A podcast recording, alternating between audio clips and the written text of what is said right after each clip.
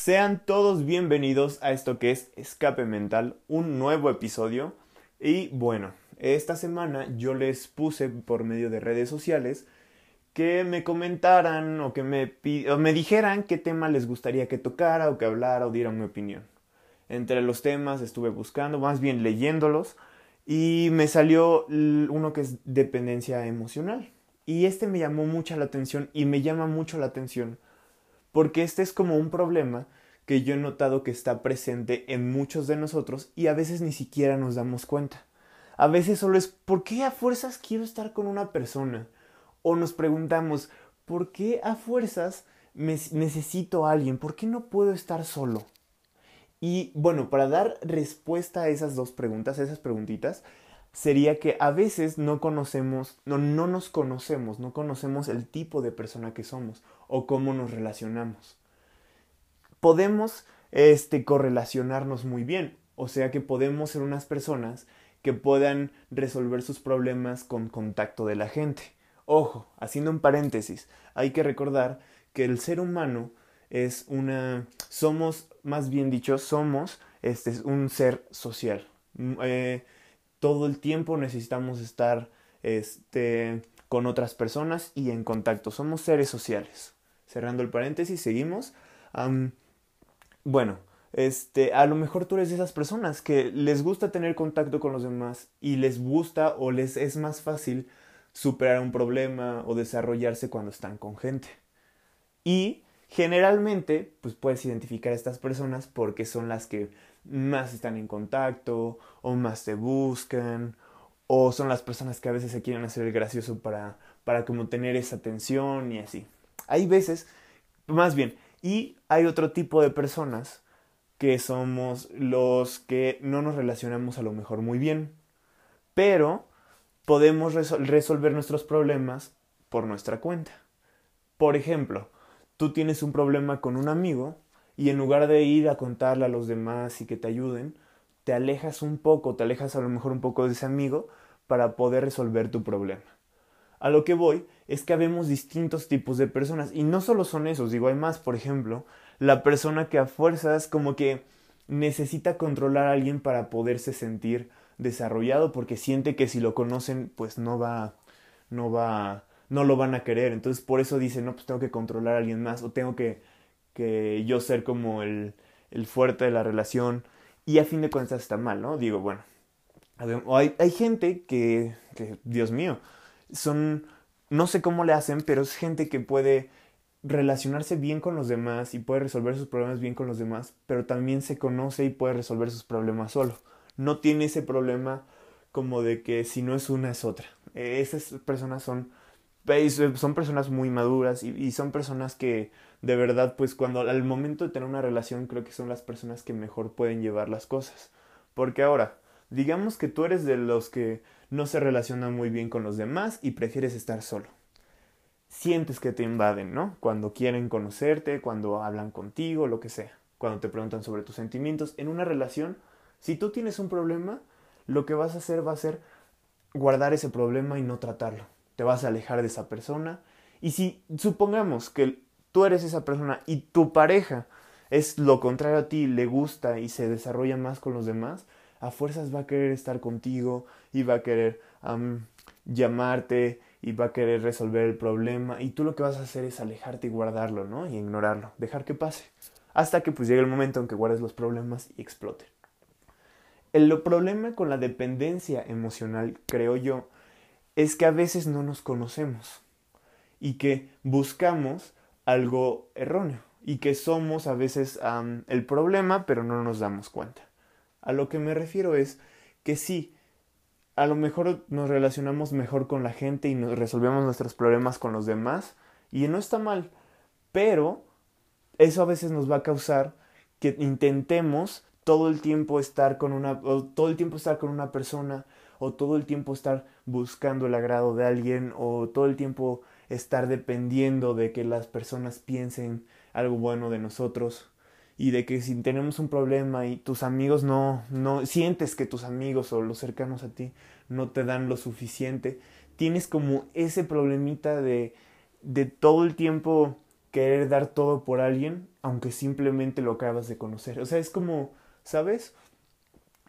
Tu problema, como ese tipo de persona, tu problema es que estás dando mucho y piensas que la gente también te está dando poco. No está mal que les des a la gente algo, no les da, no está mal que les des atención. Pero si les estás dando de más, o sea, si solamente tu seguridad o, tu, o tu estabilidad emocional se basa en los demás, pues estás mal. Y ahora, del otro lado, si tu estabilidad emocional se basa en que estés solo y que no, no sepa nada de ti, tus sentimientos no los conozcan, estás mal. Porque, como lo dije, somos seres sociales. El mundo está hecho para seres sociales, para gente extrovertida, no para gente introvertida. Ahora, no vas a poder resolucionar problemas con alguien cercano si sigues con esa actitud de yo me separo. Tienes que aprender ese aspecto de poder eh, tener intimidad con los demás y poder relacionarte mejor. Tener menos distancia emocional para poder acercarte y resolver obviamente tus problemas de la mejor manera. No significa que poder ser capaz de resolver algo por ti mismo, no significa que esté mal eso. Y digo, si eres de los eh, que son, se sienten mal cuando los conocen, o piensan que los van a odiar, o piensan que los van a dejar de hablar, y por ende te gusta como controlar a las personas, o te gusta como tener ese, ese dominio con los demás, pues estás mal, porque no se trata de eso, digo. Sí, a lo mejor tienes ese miedo de, de ser una de que no te quieran, pero no todos te van a querer, no están obligados a quererte. Y tampoco está bien que tú eh, abuses de eso de, de querer mandar o de querer eh, ser el, la cabeza del, del, de la pareja.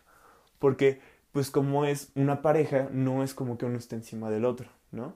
Este, por ejemplo, en la Biblia lo hablan y dice que, que el hombre se dice en la Biblia que el hombre es la cabeza y que la mujer es la ayuda idónea. ¿Por qué? A final de cuentas, básicamente dice que la mujer no es más que el hombre ni el hombre es más que la mujer.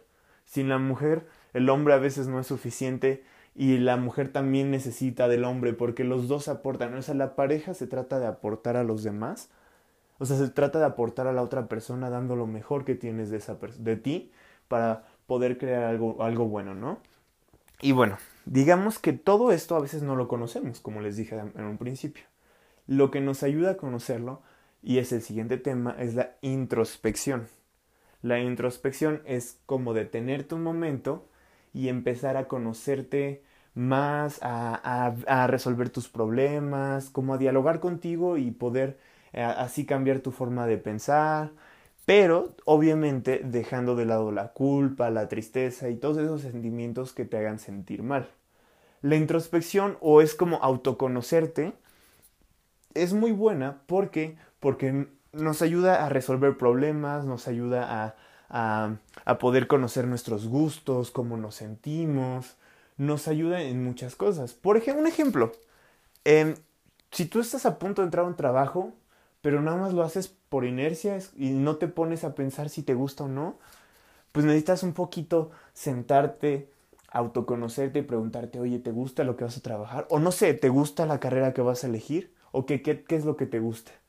Cuando vas a pedir algo de comer y ves todas las opciones, ¿qué es lo que te gusta? ¿Pides por lo que se va la gente o es lo que te gusta? A lo mejor son ejemplos muy absurdos, pero yéndonos con el tema anterior, la introspección te ayuda mucho a conocerte y a saber cuáles son tus, tus fortalezas y tus debilidades. Te va a ayudar a, conocer qué tipo de persona eres, si te relacionas bien o te gusta ser una, una persona aislada o si eres bastante, bastante estable emocionalmente. Te ayuda todo eso. O sea, es muy bueno el autoconocerte porque a final de cuentas yo creo que no puedes dar algo a alguien. O sea, no le puedes dar, por ejemplo, amor a una persona si primero tú no te quieres. O sea, no puedes dar algo que no tienes, ¿no? No, entonces sí es buena la, el autoconocerte, la introspección, porque te ayuda a mejorar constantemente y es algo que debemos de practicar y que a lo mejor a veces no nos lo enseñan, pero es algo que debemos de practicar. Y yo no creo que sea mala la introspección, porque siempre hay como un lado y un, un lado bueno y un lado malo, pero todo en exceso es malo, ¿no? Entonces, si tú todo el tiempo nada más, por ejemplo, confías en que no, no, yo ahorita pienso bien lo que hago y ya lo hago, y no tomas, por ejemplo, consejo de los demás, pues ahí estás mal, ¿no? Porque pues no solo estás tú, o sea, la gente también te puede aportar algo. La introspección sí es para ti, pero no lo es todo. Entonces, sí está mal, o creo que es algo que no te ayuda cuando solo te enfocas en ti y dejas que los demás, o sea, no dejas que los demás te aporten. O sea, como todo, siempre tenemos que reunir lo mejor de cada persona y lo mejor que podamos de todos. Entonces, sí es muy buena la introspección y sí debemos de practicarla. Ahora, siguiéndonos con esto, bueno, también nos, me, me comentaron algo sobre este vivir del arte. Entonces yo sí me... Ok, sí fue como un... ¿Qué rayos? Porque no estoy como muy apegado a lo que es el arte. Y no... Exactamente no sé a qué tipo de arte se refiere, pero supongo que es general, ¿no? Por ejemplo, música, obras de arte, este, cinematografía, etcétera, ¿no? Ok, ¿qué es la cosa con vivir del arte? Porque muchas veces son, es ese tipo de cosas que tú, por ejemplo, digas, voy a ser músico, voy a ser pintor, o es ese tipo de trabajos que tienen la etiqueta de vas a perder tu dinero, vas a perder tu tiempo, te vas a quedar pobre, vas a terminar de maestro, ¿no? Siempre son esas cosillas que la gente deja de lado o la gente les tiene menos fe. Pero, ¿qué hay con vivir del arte? Yo conozco gente que estudió, tengo un primo que estudió música, eh, se hizo maestro, eh, tiene su banda y es, es, es, es muy, a mí me gusta mucho y veo que está teniendo éxito pero obviamente, pues hay ciertos pasos que tú tienes que seguir. O sea, sí, una vez en una como conferencia o plática que nos dieron eh, para una universidad, el que la presentaba dijo, puede ser lo que quieras. Puede ser las carreras que todos dicen que no funcionan. Puede ser artista, puede ser estilista, puede ser este chef, lo que sea. Pero el punto es que tú seas lo mejor. Que cuando se, no sé, tengan un, que tú puedas ser el referente del, del género, de, del tipo de arte que estés que esté, en el que estés. La cosa con el arte creo es que no solo es pintar por pintar, pintores hay muchos, cineastas hay muchos, ¿sabes? La cosa es que una, tú dejes tu marca y dos, tú sepas venderte o venderte o vender tu producto. Vivir del arte es vivir de una pasión como todo en esta vida, ¿no? Y no puedes vivir de algo que no sientes y tampoco puedes vivir de algo que no que no te que no tiene la capacidad de, de dejarte vivir bien. A lo que me refiero es, no sé, a lo mejor tú estás este, iniciando como cineasta, y pero a nosotros, a nosotros no nos vamos a meter a, tus, a tus películas, a tus grabaciones, a tus cortos, nada más porque sí. Tú a la gente le tienes que dar algo que no sabía que quería, pero que necesita en ese momento. O sea, tú a la gente le tienes que dar algo fresco, algo nuevo algo que deje impacto. Los que están más, los que son más grandes o los que han llegado lejos es porque dejan algo. Primero que nada es tienes que expresarte, expresar lo que sientes y dejar algo, dejar una parte de ti, dejar una reflexión, lo que sea, y también darlo hasta por donde hasta por donde puedas, o sea, es que sí no vamos a conocerte de un día para otro si no nos enseñas en qué estás, qué estás haciendo. Si tú eres muy buen pintor, qué bueno, eres buen pintor. Pero si tú me lo empiezas a subir a tus redes sociales, a, publicar en grupos de Facebook, a empezar a publicitarlo y de repente empiezas a crear una agencia de, no sé, de, dibujo o empiezas a crear diseños para algunas impresiones de playeras o algo así y empiezas a escalar, pues vas a llegar lejos, vas a poder vivir de ello estaba checando uno, a unas personillas que hablaban sobre ello, este, y uno decía, o sea, yo empecé dando mi producto, así lo subí en redes sociales, yo empecé a ofrecer mi producto, a enseñar mi producto, para que la gente lo empezara a conocer y luego lo quisiera consumir. Luego empecé pues ya a checar este, en, venderlo. Por ejemplo, él era pintor, ¿no? Entonces decía yo, yo empecé a, empezar a dar mis obras de, de en cierto precio y poco a poco, muy poco a poco le iba subiendo el precio y cada vez la gente se iba interesando más, me iba conociendo más. Pero yo me abrí ese mercado o yo entré a ese mercado porque yo empecé a darle a darle forma. O sea, es tu modelo de negocios a fin de cuentas es el, el como tú estés llevándolo, ¿sabes? O sea, no es como que puedas ya entrar a un lugar que ya esté todo hecho, que ya más te sientes. El arte creo que es un poco más complicado porque no es como que te sientes en una oficina y te digan lo que ya sabes que tienes que hacer. El arte es vivir de ti todo el tiempo y de, tu, de lo que salga de tu mente, de lo que salga de ti constantemente. O sea, al final de cuentas, muchos que triunfan en el arte triunfan de maneras diferentes. Este, eh, algunos eh, ofrecen sus obras en subastas, algunos ofrecen eh, sus clips en, en no sé, en, en, eventos de cineastas y de ahí empiezan a salir la gente, ahí se empieza a interesar la gente de, oh, este chico, esta chica es bueno. O sea, la cosa de convivir del arte es que tú mismo te crees ese campo, te crees ese modelo de, de negocio y te crees o sea, te crees esa estabilidad y esa seguridad que, muchos te podrían ofrecer en otros, en otros trabajos o en otras, en otras aplicaciones. Pero pues es eso, ¿no? El como conocerte y el emprender y el empezar a tú darlo y a tú vender y a tú darte a conocer y dejar marca, dejar huella, que creo que es lo más importante. Yéndonos un poquito con esto, que es como me dijeron, habla sobre los videojuegos y yo dije, va, los videojuegos es algo muy interesante porque yo no estoy muy apegado, pero yo conocí gente que me dijo, no, pues yo quiero hacer videojuegos, ¿no? Y ahorita los ves y ni siquiera están relacionados a nada de eso. Los videojuegos, cuando se empezó a ver gente que pudo vivir de ello, creo que fue algo que creció todavía más, creo yo. ¿Por qué? Porque no solo ya era como, estás gastando el tiempo, es, estoy invirtiendo mi tiempo. Claro, hay jugadores profesionales que, que se la pasan jugando 10 horas al día practicando, van a torneos y ganan y ganan dinero y esto no es para todos, quiero aclarar.